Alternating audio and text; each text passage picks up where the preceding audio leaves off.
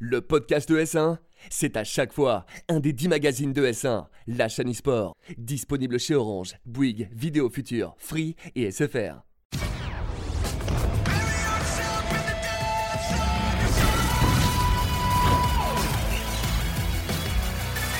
Bonjour à toutes et à tous, j'espère que vous allez bien. On se retrouve pour un nouvel épisode de Frag, votre rendez-vous FPS sur ES1. J'espère que vous êtes en forme, moi je le suis comme d'habitude, on a le sourire. On est content d'être là et Dimitri a l'air de l'être aussi, donc je suis encore plus ravi. Toujours, toujours content. Comment ça tu vas? Oh, Bah, c'est beau. Écoute, je vais très bien et toi? Super, bah nickel. En pleine forme? Impeccable, comme d'habitude. On a une belle émission qui nous attend? Ouais, ouais, beaucoup de choses à dire aujourd'hui, donc ça va être cool. On reçoit aujourd'hui Faya Caster de l'Overwatch League notamment, mais aussi qui travaille chez Gamers Origin en tant que manager, hein, si je dis pas de bêtises. C'est ça, tout à fait. C'est bien le terme, ça va, tu vas bien? Je vais super bien, merci de votre invitation. Mais c'est toi. merci à toi d'avoir accepté cette invitation. Au sommaire de cette émission, vous le savez, on commence par l'actu FPS, on enchaîne avec l'invité. On va parler notamment de Call of Duty. On a plein de choses à vous dire sur Call of Duty puisqu'on a un semi-reveal Modern Warfare 4, on va y revenir. On a aussi les franchises qui arrivent pour l'année prochaine avec déjà les cinq premières franchises annoncées. On va faire un petit retour sur le dernier Open Event euh, qui s'est passé en Angleterre qui a vu une équipe américaine s'imposer. On va aussi parler de Counter-Strike puisqu'Astralis est à nouveau tombé. Et oui, ça c'est euh, aussi une, grande nouvelle. On va également parler de Vitality puisque ça se passe plutôt bien pour la structure euh, jaune et noire avec des belles perfs sur euh, Counter-Strike et sur Rainbow Six, si je ne m'abuse. Et puis on enchaînera avec euh, de l'Overwatch League. On parlera notamment de Paris Eternal et euh, de l'échec des Vancouver Titans en finale du Stage 2 de la Pro League. Une belle surprise. Mais on commence tout de suite avec l'actu FPS. On commence donc avec cette actu FPS et on va parler euh, de ces fameuses franchises. Voilà, c'est un système qui se démocratise de plus en plus au sein euh, de l'e-sport sur les différents jeux. On l'a vu euh, notamment déjà sur Overwatch. On essaie un petit peu de se rapprocher euh, du système NBA tout simplement. Et c'est Call of Duty qui accueillera donc les franchises l'année prochaine. On en avait déjà parlé dans le passé. Les cinq premières franchises ont été annoncées, Dimitri. Ouais, cinq premières franchises, donc on aura Paris, Toronto, New York, Dallas et Atlanta, si je dis pas de bêtises. Exactement. Pour les cinq premières villes, donc comme on peut le voir à l'écran, euh, bien évidemment, on retrouvera hein, donc euh, euh, Paris Eternal, hein, qu'on a déjà en Overwatch League, et toutes les autres équipes qui, euh, qui font un petit peu le bonheur de cette scène. Et chose intéressante, je pense que c'est vraiment, pour le coup, j'étais pas trop trop chaud sur les franchises au départ, tu vois, mais le fait que euh, on se regroupe tous sous, une même bannière sur différents jeux, ça me. Plaît beaucoup plus. C'est pas mal, effectivement. Alors, je vais pas te faire la question piège de Call of Duty, parce que je, on en a parlé avant. Tu m'as dit que c'était pas ton domaine de prédilection, ce que je respecte absolument, même si on va se battre après. euh. Euh, mais plus sérieusement, est-ce que, euh, voilà, toi qui, du coup, forcément sur Overwatch, qu'est-ce que tu penses de ce système de franchise? Est-ce que tu penses que c'est quelque chose qui est plutôt bon pour les sports de le voir se développer au sein de, de différents, de différents opus? Ouais, clairement, là, on va plus trop parler de structure ou même d'entreprise. On va clairement parler d'un club. Comme on parle d'un club sportif, on va parler d'un club e-sportif. Ça peut clairement rassembler les foules plus que la normale. Et puis, ouais, même en termes d'investissement, de, partenaires, ça va plus plaire, particulièrement au côté, du côté des États-Unis, où on a l'habitude en NBA, en NFL, en MLB, c'est euh, des franchises avec, euh, voilà, à travers le temps, à travers les années, les gens, les, habitants, les citoyens de ces États s'identifient clairement à ces équipes. Et c'est ça qu'il faut euh, faire euh, proliférer, je pense, dans, dans l'e-sport. Et il faut que ça commence aux États-Unis, c'est un, bon, un bon exemple. Ouais, puis c'est vrai qu'on a, c'est ce que tu dis, c'est qu'on aura de plus en plus cette notion d'appartenance un petit peu à une, à une, bah, franchise, hein, pour le coup. On en parlait aussi euh, la dernière fois, on, se pose la question sur Call of Duty, est-ce que les noms des structures actuelles, des grosses structures, hein, donc, euh, vont euh, être gardés, les noms des structures, dans les, dans les franchises? Donc par exemple, euh, pour Dallas, en l'occurrence, ce serait donc Dallas Fuel ou Dallas Envy. Préférence, forcément, moi, en étant attaché à cette scène code et à toutes ces belles structures, ça me ferait mal au cœur de voir les, gros noms américains disparaître. Je pense que malheureusement, ils vont être voués à disparaître dans la mesure où, euh, si on ne fait pas dans la demi-mesure pour Overwatch ou d'autres jeux, il va falloir aussi euh, s'aligner du côté euh, des équipes Call of Duty. Ça va faire bizarre de perdre les grands noms, mais je pense que ça peut être une bonne chose aussi, parce que Call of Duty est un jeu qui a besoin de se relancer, qui a besoin d'élargir son public et de reconquérir son ancien public. Et dans cette mesure-là, je pense que c'est intéressant de faire table rase et de revenir vraiment avec bah, voilà, des franchises qui, qui sont présentes sur d'autres jeux et euh, essayer de refidéliser pour, comme le disait Faya, il y ait vraiment un sentiment d'appartenance, euh, non seulement euh, pour les citoyens qui sont sur place, et même pour ceux qui sont, bah, par exemple, pour nous qui sommes en Europe, mais qui Supporters, tout simplement. supportons tout simplement ces équipes-là. Donc je pense que c'est intéressant. Après, attention, c'est justement à pas perdre, à pas trop perdre le public. Je pense que la transition devra se faire. Euh, avec une bonne communication en tout cas pour que vraiment on, on arrive à un petit peu déceler qui est qui, qui joue avec qui, parce que c'est vrai que sur des scènes aussi vivantes, même avec les périodes de transfert, etc., c'est souvent compliqué de, de- de se tenir au courant, surtout si on ne suit pas la scène de, de manière assidue. Toujours pas de nouvelles du côté de Optic Gaming pour le moment, rien d'annoncé. Est-ce qu'il faut s'inquiéter ou est-ce que c'est juste une question de temps? Je pense que c'est une question de temps. Optic Gaming euh, reste quand même Peut-être qu'ils sont en train de négocier pour garder le nom Optique au sein de la franchise. hein. une des, du structures. Moi, je pense qu'ils vont, ils vont pouvoir négocier longtemps. euh, Ils vont pas, ils vont pas réussir leur coup, je pense. En tout cas, euh, je- J'ose espérer qu'Optic Gaming sera, euh, sera représenté, euh, Bien ou ira représenter en tout cas une de ses franchises. Ça reste une, une structure phare sur, euh, sur Call of Duty. La structure. Euh, après, voilà, ça a perdu un petit peu de sa superbe, euh, même si je sais que ça te fait un petit peu mal parce que t'a- t'aimes beaucoup cette Ah oui, structure, mon cher Green. Wall for life. Mais, mais voilà, je pense qu'il va falloir mettre la nostalgie de côté et aller de l'avant. Et Call of Duty en a besoin grandement parce que je pense que ça va être l'année ou jamais l'année prochaine. Et ben justement, on va rester sur Call of Duty, on va pouvoir parler d'Optic Gaming puisque euh, il s'est passé donc là, euh, il n'y a pas si longtemps que ça, hein, un open event sur Call of Duty, vous le savez, hein, ce circuit Code War League qui évolue tout au long de l'année avec euh, la CW London du coup qui a vu les 100 Thieves s'imposer. C'était quand même une belle surprise, hein, c'était un petit peu la, la disette chez 100 Thieves avec des, bon, je crois que c'est d'ailleurs leur premier titre sous les couleurs de cette structure avec cette, avec cette équipe-là. Euh, c'est vrai que c'était des performances un petit peu moyennes, voilà, ils nous avaient un peu déçus en début de saison, sachant que c'était l'équipe que tout le monde attendait au tournant avec un roster All-Star limite qu'on espérait voir perf et on les voit justement à l'écran. Ils se sont imposés contre United euh, en finale et Optic donc euh, ferme la marche du podium. Je sais pas trop quoi en penser honnêtement. Optic qui a fait un énorme début de saison, qui derrière a un peu slow down. On sait qu'il y a eu des petits soucis avec Dashi notamment, ces histoires de, de problèmes de, visa, etc. et de passeport. Et euh, voilà, il, term- il termine quand même sur une belle troisième place. À noter quand même la, la grosse contre-perf des équipes françaises aussi. On sait aussi qu'il y a eu toute cette roster mania, tout ce bordel, on peut, on peut le dire, hein, c'est le mot. Un Euh, sacré- 100 Thieves du coup, belle surprise j'ai envie de dire. Belle surprise, mais pas, pas si étonné que ça quand on voit euh, la composition des- de, de cette équipe. Voilà, ça reste des, un mélange d'expérience et, et de jeunes rookies qui ont, qui ont faim. Et euh, c'est aussi ça un peu le problème, j'ai l'impression, sur la scène Call of Duty. On a l'impression que tout le monde peut gagner et tout le monde peut contre-perf un petit peu euh, à tout moment. Donc c'est vrai que contrairement à, à CSGO ou Overwatch, on a des équipes vraiment qui euh, offrent des performances sur la longueur. Là, on a, on a aussi un problème de stabilité. Et, euh, et je pense que pour rebondir sur ce qu'on disait avant, les, les, les franchises pardon, vont aussi sans doute aider à apporter un petit peu plus de cadre, un peu plus de, de stabilité et éventuellement améliorer les performances. En ce qui concerne celle des Français, malheureusement, ça a été très très décevant. On a vu euh, Wailers et, euh, Brésil. et Brésil, pardon, euh, qui évoluent chez Denial bah, faire un top place tout simplement, top Chez Elevate, 13-16. du coup, maintenant. Euh, Elevate, pardon. Ouais. Denial, j'ai dit, oui. Ouais, non mais c'est les anciens.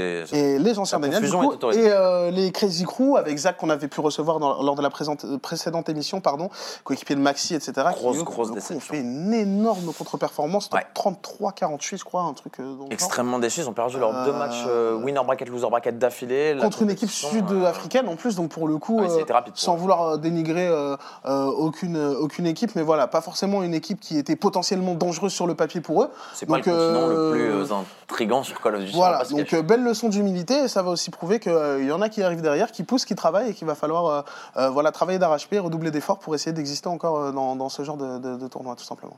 Parlons maintenant du prochain Call of Duty, du moins de ce que pourrait être le prochain Call of Duty. C'est un petit peu la question qu'on se pose depuis maintenant quelques mois.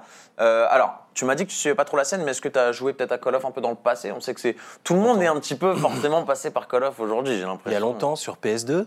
Ouais, mais c'est Oh, oui, c'est pas autorisé. Marche vers Paris? C'est déjà bien. Ouais, c'est ça à peu près. Ouais. Ça bah oui, hein, c'est c'est autorisé. Moi, ça me va. hein. Tant que j'entends, tant que Ça j'entends remonte. Call of, ça me, ça me plaît. Euh, et euh, donc la série des Modern Warfare, qui est forcément la série la plus emblématique de tous les temps sur, sur Call of Duty, hein, qui a toujours cartonné, qui euh, a su séduire le cœur de tous les fans depuis de longues années, et peut-être sur le point de, de revenir au goût du jour. Là, j'ai retrouvé le sourire. L'avais voilà. un petit peu moins euh, lors de l'émission précédente. C'est vrai que ouais, je m'étais un petit peu lâché sur, euh, sur Call of Duty parce que c'est une franchise que j'aime beaucoup, mais qui m'a aussi énormément déçu. Et là, pour le coup, on en parlait en, en début de saison. On attendait éventuellement des nouvelles. C'est vrai que normalement, à cette période-là de l'année, on a déjà un reveal, on a déjà quelque chose qui est Ça tombé. tombe autour de mai, ouais, toujours. Malheureusement, euh, on n'a pas encore, euh, on n'a pas encore eu de reveal officiel, mais on a eu un ancien, euh, un ancien euh, devs, Développeur, tout ouais. simplement, euh, de, de Call of Duty, qui a posté quelques tweets. On peut le voir donc, ce cher Robert, Mmh. Qui euh, nous a envoyé quelques, quelques Merci à lui. tweets régale, justement pour euh, nous mettre un petit peu sur la piste éventuelle d'un prochain Modern Warfare. Donc avec aussi euh, une petite vidéo mélangeant euh, la campagne de code 4 MW2. C'était un petit peu flou, on comprenait pas trop. C'est le Donc but. affaire à suivre, mais je pense que ça sent très très bon pour Call of Duty l'année prochaine. Vraiment. J'espère hein, qu'on va pouvoir retourner sur du, du Modern Warfare. hein. Personnellement, c'est ma, c'est- c'est- c'était ma série préférée. hein. Vous le savez, sur Call of Duty, on a Activision qui est la maison mère, mais derrière, on a trois éditeurs ou développeurs du coup hein, qui sont euh, Infinity Ward, Treyarch et Sledgehammer. Là, c'est l'année d'Infinity Ward hein, chronologiquement puisqu'ils s'alternent euh, chaque année. Et qui dit Infinity Ward dit Modern Warfare. Donc Modern forcément. On croise les doigts euh, pour que euh, eh bien, ce soit un MW4. On en saura plus fin mai. Et puis de toute façon, on aura le 3 derrière pour confirmer, hein, dans tous les cas, euh, ces, petites, euh, ces petites choses qui sont pressenties, ces petites rumeurs, tout simplement. On va enchaîner avec Counter-Strike et oui, Astralis qui tombe deux fois consécutives sur des Blast Pro Series. C'était Miami, maintenant c'est Madrid. Ouais, ouais, encore euh, une bévue. On parlait d'accident la première fois à Miami. Euh, là, ça se confirme. Euh, sur Madrid, les Astralis qui ont fait trembler toute la planète sur, sur Counter-Strike pendant des mois et des mois tombent finalement face à Hens et non seulement tombent lors de la confrontation directe en poule sur un score assez serré de 16-13, il me semble, sur, sur Dust 2, mais aussi cassent leur série de victoires et d'invincibilité Sur sur Nuke, après plus d'une trentaine de, de- de- de victoires consécutives. En finale, face à Hens encore une fois, euh, ça fait beaucoup pour parler de l'accident, j'ai l'impression. Alors par contre, CSGO, normalement, tu m'as dit que tu suivais un peu plus que Code déjà. Je suis un peu plus que coach. J'y ai beaucoup joué. Maintenant, je t'avoue que ça fait quelques années que je suis Bah forcément, plus trop trop moins sur. CSGO. J'ai forcément moins le temps, mais euh, c'est vrai que ouais, c'est quand même une scène qui est emblématique que j'essaie de suivre le plus possible et toujours les résultats euh, m'intéressent un petit peu. Par exemple, quand j'étais euh, à Katowice pour Mega sur Fortnite, Ouais. bah, on n'a pas pu s'empêcher d'aller regarder la, la finale dans le Spodek. Surtout quand t'es à Katowice. c'était, c'était un grand, grand, grand moment. Et c'est vrai que de voir, une fois de plus, une excellente équipe d'Astralis, quasiment invaincue cette année, perdre deux fois de suite, comme tu disais, là, c'est, plus un, faux pas. Là, il y a quelque chose qui ne va pas du côté d'Astralis. Je sais pas si tu le mets dans le haut du classement, j'imagine que oui, mais vu que tu es beaucoup sur Overwatch, quel est le jeu peut-être après Overwatch, si c'est en haut du classement, que, qui te fait le plus kiffer à suivre en e-sport? Ouais, si, c'est CSGO, Ah bah bien voilà. sûr. C'était la réponse que je voulais. Ouais. C'est parfait. En Je même pense temps, que c'est même la, la réponse de tout le monde. hein. en vrai, c'est quand même, enfin, tu vibres, quoi. Ouais. Même si tu joues pas énormément à CS, c'est un jeu qui te fait forcément vibrer. Astralis, du coup, qui commence à nous, à nous s'inquiéter un petit peu. Là, on commence à se demander si c'est euh, un deuxième faux pas et qu'il faut pas trop se poser de questions, ou si là, l'erreur est à mettre de côté et que c'est vraiment peut-être la fin d'une d'une dynastie, tout simplement, d'une suprématie. On va le savoir très rapidement pendant les, les prochains events, mais en tout cas, euh, on a peut-être un petit peu de soucis à se faire du côté de chez nous Astralis. On a d'ailleurs euh, une petite interview de Magix, de Magisk, pardon, euh, qui euh, ju- justement nous parlait un petit peu de l'ESL Montpellier qui arrive fin juin. On l'écoute tout de suite. I mean, uh, for every Friends fan out there, we appreciate it a lot, and I hope they will come and support us, even though it's an. Yeah, I, I don't think they will have the crowd with them if they're gonna do it, but uh, we always appreciate it, and, and we love everyone who, who cheers for us. So, yeah, I hope they will come and, and watch the games and maybe be a low key fan in the arena. Uh, yeah, but I'm just looking forward to play there and, and show some good cheers. Et forcément, il nous parle un petit peu des fans français. On a un event à domicile, entre guillemets. Ça nous régale, on plaisir. va pas se mentir. Bah, honnêtement, je, je suis content. Et encore une fois, ça va être une, une énième occasion, vous qui êtes sur Overwatch, je pense que vous êtes, euh, si ce n'est les, les plus exposés à, à ça, de montrer tout simplement le, le- le public français le meilleur du monde euh, en ce qui, On ce ce ce est question d'ambiance. Même Et- si à et- Londres, j'ai vu que pour la Code War League, c'était le. À Londres, ils nous ont fait plaisir. Ah ouais, ouais. Mais voilà, on les inspire un peu, on n'est pas très loin. Euh, on a également posé une question au nouveau joueur de Cloud9, Kayunbi, justement, hein, sur euh, la- la- sa prétention concernant cette nouvelle équipe. On l'écoute immédiatement. I'm feeling great playing for uh, Cloud9 so far. I think we have been having a good time so far. Like we have been practicing, like sorry, we have been boot camping for the last seven days in Copenhagen. So I actually feel quite kind of good right now. I believe that we have the lineup to, to go into top 10, and I would even say top 5 to be honest. Um, I can feel when we practice that we are improving all the time, and we are improving really fast as well. So I believe that uh, top 5 is possible. Très ambitieux en tout cas, hein. potentiellement, donc ils espèrent le top 10, potentiellement même le top 5 monde. On sait quand même que la scène 16, voilà, le haut de la scène est quand même extrêmement relevé et que les équipes se, tiennent toujours au coude à coude. C'est vrai que Hens là, bon, sort pas de nulle part parce que voilà, ils sont toujours euh, dans les hauts de classement, mais c'est vrai que voilà, ils arrivent à faire tomber Astralis. On a aussi Liquid, enfin voilà, on a beaucoup d'équipes dans le haut du classement, même FaZe notamment, Euh, et donc ça se tient vraiment au coude à coude. Donc Cloud9 peut-être à surveiller. On sait qu'on a des Français qui sont passés par là aussi. euh, je crois que c'était Kyoshima, hein, si je dis pas de bêtises, assez récemment. Donc forcément, euh, c'est une structure aussi qu'on connaît bien et puis qu'on connaît même sur énormément de jeux, hein. Oui. grosse grosse structure américaine. Euh, on va rapidement clôturer ces news en parlant de Vitagichi avant de passer sur l'invité de la semaine qui est Faya, vous l'avez compris, Euh, puisque ça se passe bien pour la structure à l'abeille avec euh, donc des rosters sur CSGO et sur Rainbow Six qui accomplissent de belles choses en ce moment, on va pas se le cacher. Ah oui, à CSGO, le SL1 à Cologne. sur Rainbow Six, on, on- on rattrape et on réussit à se qualifier pour la Pro League. Donc tout va bien pour notre structure française qui repart de plus belle. Et bon, ça fait tout simplement plaisir, un peu de chauvinisme. On se dit, bon, éventuellement euh, euh, les suivre un petit peu. Cette euh, équipe CSGO qui était très très attendue, on l'a vu euh, cette année avec l'arrivée d'Alex, qui a, qui a explosé aux yeux du monde. Bien sûr. Ça confirme bien. Espérons pour eux que bah, la bonne fortune continue et que leur évolution aille toujours dans, dans le même sens. En tout cas, ça, ça prend, ça prend une, belle, euh, une belle ampleur. Je ne sais pas, vous, du coup, sur Overwatch, comment vous, percevez un petit peu cette, euh, cette, euh, cette montée de Vitality, vu que vous n'êtes pas trop, trop concerné. Est-ce que c'est éventuellement une équipe que vous souhaiteriez voir, via une franchise, s'investir sur, sur le jeu? Ouais, ça serait quelque chose de très intéressant. Maintenant, euh, la franchise qui a été ouverte sur Paris, Paris Eternal, Mm. elle a été ouverte par euh, Drew McCourt, qui est du coup le fils du gérant de, de l'OM. Maintenant, euh, rattacher ça à une structure déjà existante, ça serait peut-être un petit peu plus compliqué en France. Je ne sais pas pourquoi, je ne saurais pas forcément vous expliquer et, euh, et argumenter exactement pourquoi. Ça semble un petit peu plus compliqué. Moi, j'aime euh, ce côté euh, nouvel apport, nou- nouvelle quoi. graphique, de la fraîcheur, quoi, du, du- du nouveau. Maintenant, voilà, je pense que du côté de Paris Eternal, on saura à l'avenir faire les bons choix si jamais on doit faire des changements dans que ce soit le nom. On avait vu déjà au niveau de l'annonce de Paris Eternal des petits soucis de, de charte graphique déjà au début qui avaient été euh, modifiés Modifiés. assez vite. Donc maintenant, on sait que c'est capable de s'adapter assez vite en fonction des demandes et du public tout simplement. Donc, euh, donc pourquoi pas aller continuer d'aller dans ce sens-là. ouais. On a d'ailleurs vu, hein, euh, pas- concernant les Rainbow Six, leur petite, réa- leur petite réaction pardon, suite à leur qualification en, en Pro League. Voilà, on va voir ça à l'écran tout de suite. Euh, belle performance, c'est vrai que c'était un peu la débandade hein, chez euh, pour R6 ces derniers mois, mais cette qualification en Pro League, ils remontent du coup de la Challenger, ça fait quand même beaucoup de bien. Il est grand temps de passer maintenant à notre invité de la semaine. Et l'invité de la semaine, vous l'avez compris, c'est Faya, caster Overwatch League, mais également manager euh, des équipes Fortnite uniquement C'est déjà pas mal, Pour hein, l'instant, c'est rien. déjà ça. ouais. chez, chez Gamers Origin. Euh, alors, tu vas pouvoir nous parler euh, de, de ce stage 2 de- d'Overwatch League. On, avait, on a reçu un peu toute la, tous les broadcasters, on va pas se mentir. vrai, on a eu Adibou, on a eu on a eu Lucie, on a eu. Rivenzi. Et Le plateau est jour, trop petit. un Le jour, plateau on est trop les petit, aura. les gars. Le plateau est un peu petit. C'est vrai qu'ils sont quand même 55. Euh, alors, on va, on va parler forcément de, de ce stage 2. Moi, de la défaite des Vancouver Titans, qui m'a beaucoup surpris parce que c'était un peu les nouveaux Astralis d'Overwatch, j'ai envie de dire. Ça déroulait ces derniers temps. Et euh, surtout de Paris Eternal, forcément, là, les, les contre-perfs euh, un petit peu sur, sur, ce, bah, sur cette Overwatch League en général. On en attendait quand même beaucoup de cette équipe. Dimitri, as-tu quelques questions peut-être à poser à notre cher Faya? Oui, oui.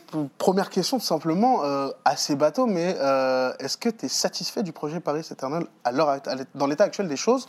Et qu'est-ce que tu verrais euh, comme changement éventuel pour euh, s'améliorer ou en tout cas aller un petit peu plus de l'avant? Satisfait du projet maintenant et, et depuis l'annonce, ouais. C'est-à-dire que c'est une équipe qui me tient à cœur. Euh, j'ai connu, j'ai travaillé avec les, head coachs, des joueurs également.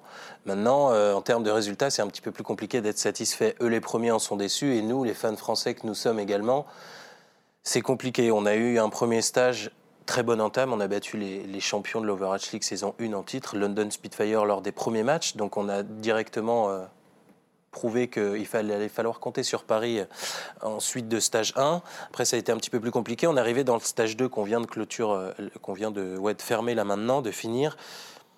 C'était un petit peu plus compliqué le stage 2, même si sur le papier était censé être un petit peu plus simple en termes d'équipe affrontée. euh, Paris n'a pas forcément réussi à, enfin n'a pas réussi à se hisser jusqu'au playoff. Ça a été une déconvenue étant donné quoi.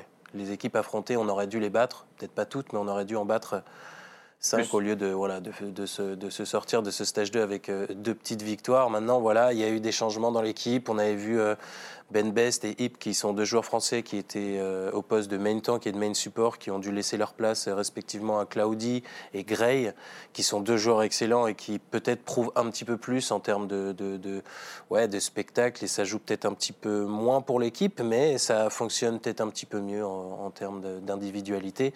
Donc euh, là-dessus, même si ouais, ça fait un petit peu mal, moi Des personnellement, de changements voir. qui sont justifiés, quoi. C'est ça, ça reste des changements qui sont pour l'instant justifiés. Ouais. C'est vrai que quand on voyait comment ça partait, je crois qu'ils- je crois qu'au tout début, hein, ils ont gagné leurs deux premiers matchs, donc on se disait ça y est, la machine est en route.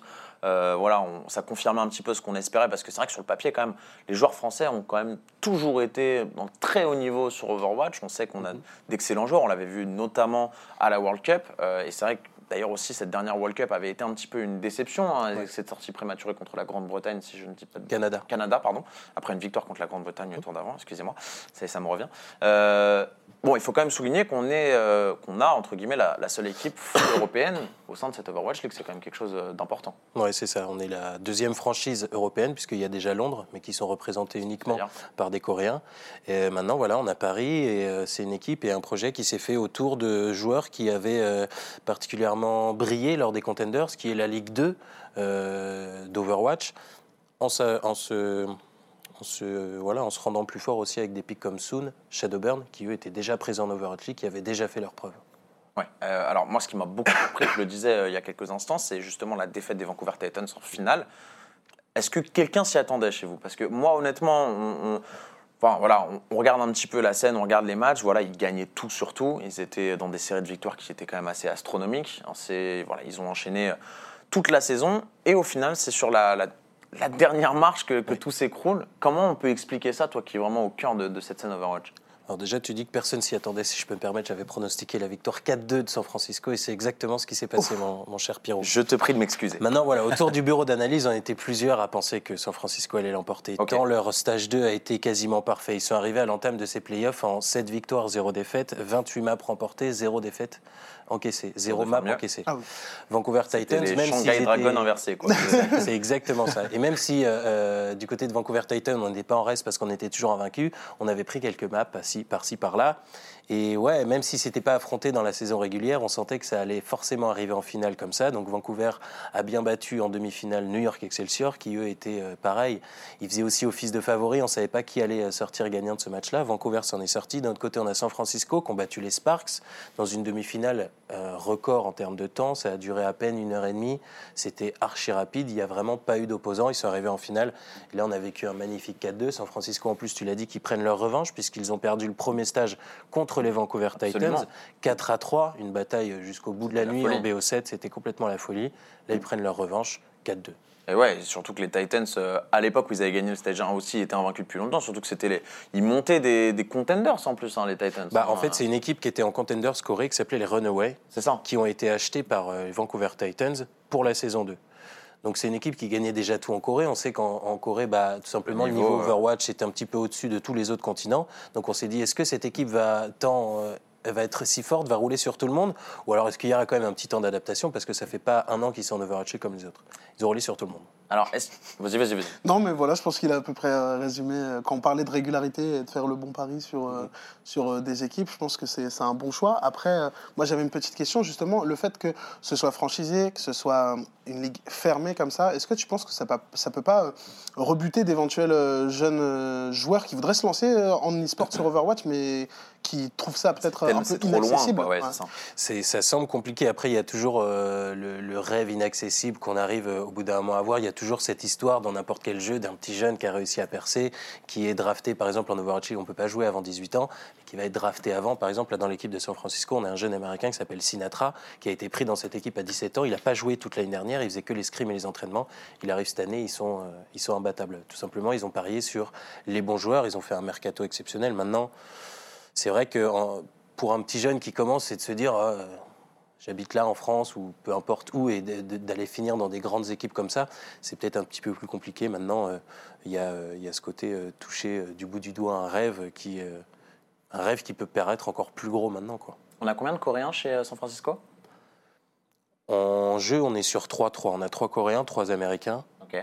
Après, sur le banc et en termes de coaching staff, je crois que c'est particulièrement coréen. Ouais. Ok, donc la question, justement, c'est, j'allais y venir parce que c'est aussi un petit peu le cas. Enfin, c'est majorité de Coréens pareil chez, chez Vancouver. Est-ce qu'aujourd'hui, pour Paris, on a une autre solution pour justement accrocher euh, le haut de tableau que de prendre des Coréens? Est-ce que c'est possible de continuer avec une line-up full européenne, avec des Français, d'autres Européens, euh, et d'arriver en haut du classement? Ou est-ce qu'aujourd'hui, sur Overwatch, c'est quasiment, voire impossible de monter, de monter en gamme simplement euh, sans Coréens? Je pense que ça reste quelque chose encore de possible. Maintenant, c'est vrai que, je sais pas, ils ont une petite avance, ils sont tout simplement meilleurs pour ça, pour ce jeu vidéo qu'est Overwatch.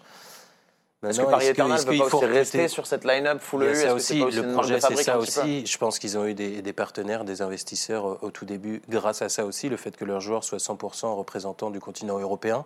Maintenant, s'il faut euh, euh, revoir le, le projet e-sportif, bah, il va peut-être falloir à, à ramener des, des joueurs américains ou, euh, ou, ou voire même coréens. ouais. Est-ce qu'on peut s'inquiéter d'un éventuel départ, notamment d'un joueur comme Soon euh, au sein de Paris Je- Eternal, qui est extrêmement brillant?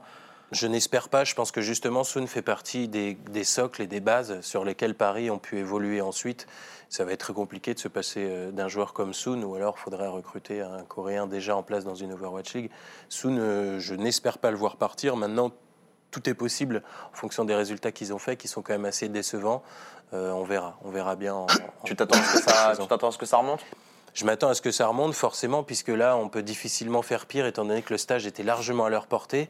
Maintenant, ça ne peut que remonter. Il y a eu quelques changements en termes de coaching, de management dans l'équipe.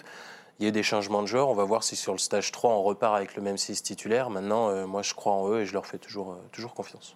Faya, merci beaucoup d'avoir été avec nous pour Merci cette émission. Merci beaucoup. En tout cas, très près. Moi, j'adore. Ils sont, ils s'y connaissent tellement bien. Ils sont tellement. C'est pertinent. C'est, clair. C'est on comprend.